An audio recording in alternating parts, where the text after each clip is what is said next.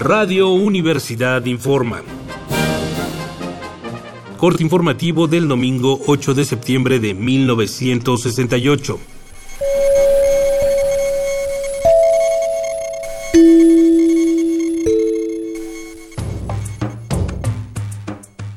Amables radioescuchas.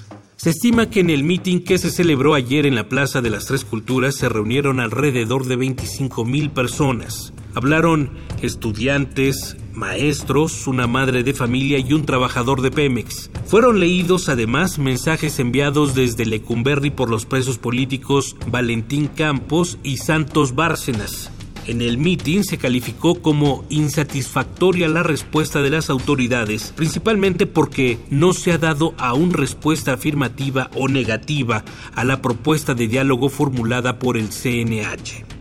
Se nos informa también que hace unas horas, ante la negligente actitud de sus autoridades, los habitantes de Topilejo declararon desconocer al comisario ejidal. Además, las mujeres de este poblado se han apoderado de varios autobuses para garantizar que la línea responsable por el accidente del pasado 3 de septiembre indemnice a las familias de los fallecidos comunidad de Topilejo ha sido asesorada por numerosas brigadas estudiantiles en relación a los referidos sucesos y reitera su apoyo a los estudiantes. Por último, tenemos información generada en el CUEC, Centro Universitario de Estudios Cinematográficos de la UNAM, de que se está terminando de editar un cortometraje sobre el movimiento estudiantil. Su título es México 68.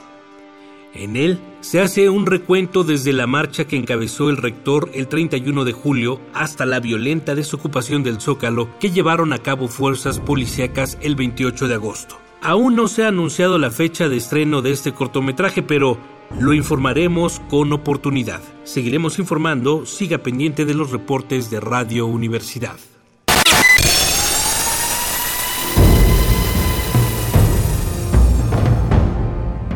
M68. 50 años del movimiento estudiantil.